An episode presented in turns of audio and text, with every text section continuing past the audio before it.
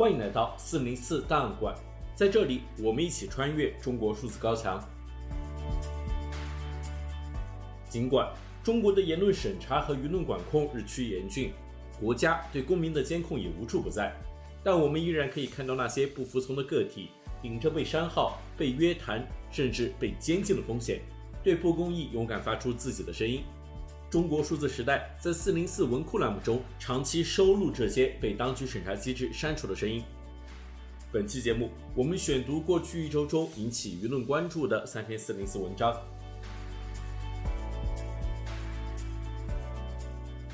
首先，我们来关注由微信公众号“基本常识”发布的文章：“要是我出了车祸，会不会有几十名公务员来献血救人？”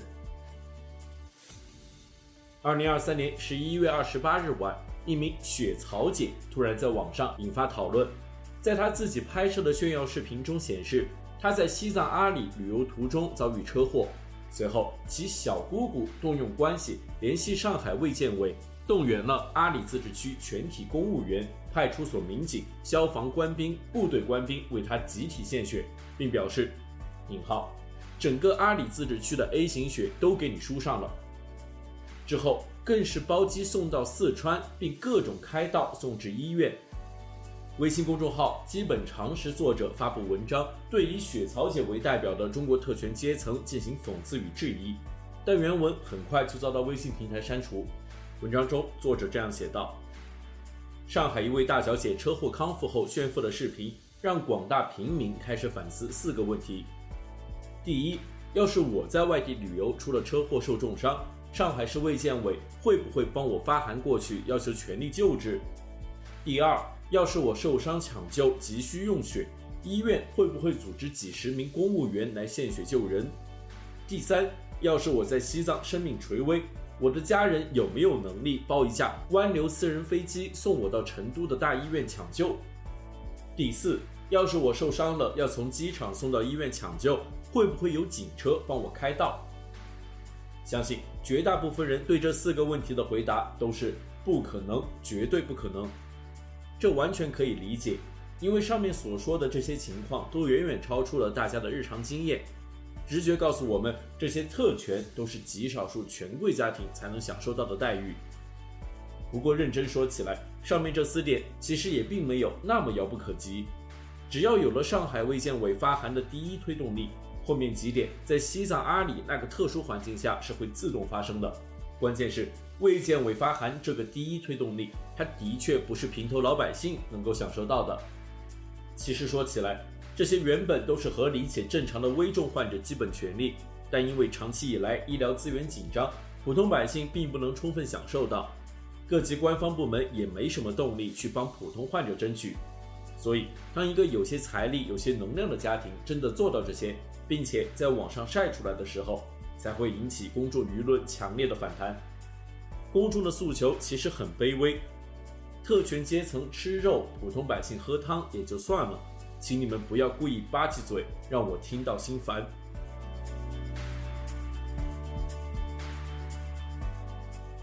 近日。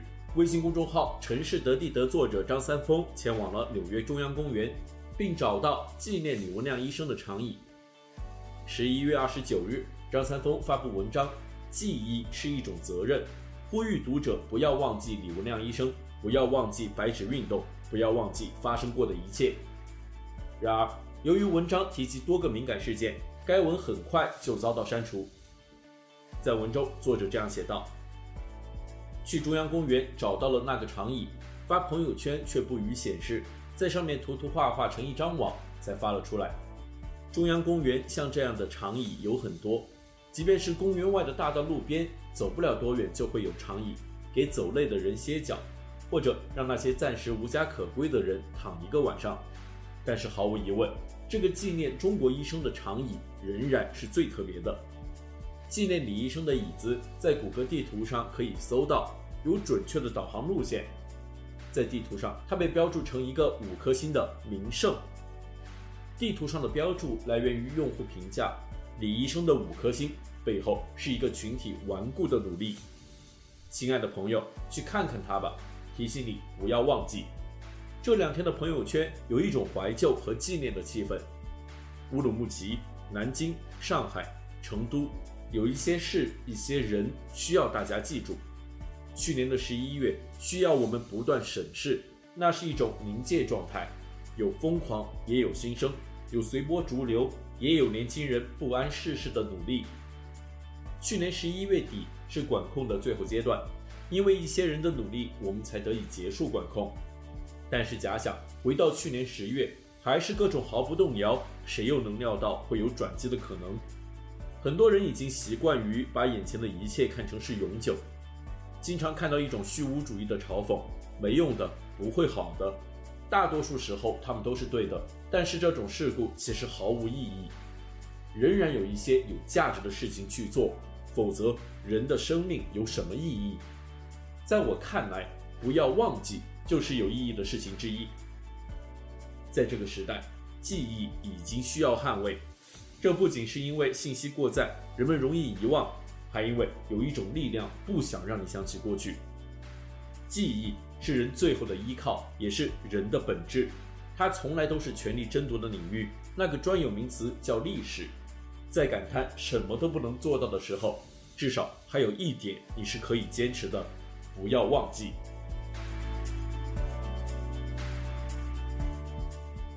最后一篇，我们来关注由微信公众号“江湖挑灯看剑”发布的文章。厨师王刚公开保证，以后再也不做蛋炒饭。十一月二十五日是毛泽东之子毛岸英的忌日。此前有媒体求证称，毛岸英的死源于当年朝战中违规做蛋炒饭引起炊烟而遭空袭致死，因此这一天被一些网友戏称为“中国感恩节”、“蛋炒饭节”。二零二三年十一月二十七日，中国知名美食博主王刚在微博、B 站发布了一则蛋炒饭视频，而该视频被一些网民集体指责临近毛岸英忌日，用蛋炒饭侮辱英烈。随后，王刚将视频删除并发布道歉视频。在视频的开头，先跟大家郑重的道歉，对不起。今天同事在五点钟的时候。发布了视频，这个视频对大家造成了非常大的困扰和很不好的体验，在这里再次道歉，对不起。这段时间我在忙个人的事情，的确没有参与到视频的发布，这是我最大的过失。然而很快，道歉视频也被删除，对此。在已遭删除的微信公众号“江湖挑灯看剑”发布的文章中，作者这样写道：“秒删视频之后的十一月二十七日深夜，面容憔悴的王刚在自己拥有超过三百三十万粉丝的社交平台上发布了一条两分四十六秒的道歉视频。在视频中，王刚除了一遍又一遍的道歉，在这条视频中，王刚还向大家做出了两个保证。在这里，我向大家做两个保证。”在未来的日子里，第一，所有的视频我都亲自发布。第二，作为厨师，以后再也不做蛋炒饭，也不拍蛋炒饭。对于逼得一个厨子说以后再也不做蛋炒饭的仪式，有网友认为这是上纲上线，一道全民认可度很高的家常美食被赋予了更多额外隐喻，以至于近乎眼镜成了某种忌讳。实事求是地说，并不是每个人都清楚。王刚本人也在三年前为扬州炒饭道歉时坦言道，自己也是看了评论才了解到这个情况。客观而言，围剿王刚带来的后果就是让蛋炒饭的隐喻知晓范围扩大了。已经有网友在评论中怯生生地提问：“我们以后是不是就不能吃蛋炒饭了？”一名网友在社交平台上写道：“这事儿最吊诡的地方在于。”全网都在骂王刚犯了忌讳，但没有任何一个博主敢于向粉丝解释王刚为什么犯了忌讳。似乎所有人都在心照不宣地玩一种规则怪谈类的游戏。以上是本期选读的三篇四零四文章，文章全文见中国数字时代网站。这些作品版权归原作者所有，中国数字时代仅对原作进行存档，以对抗中国的网络审查。中国数字时代 CDT 致力于记录和传播中文互联网上被审查的信息，以及人民与审查对抗的努力。欢迎大家通过电报 Telegram 平台项目投稿，为记录和对抗中国网络审查做出你的贡献。投稿地址请见本期播客的文字简介。阅读更多内容，请访问我们的网站 cdt.media。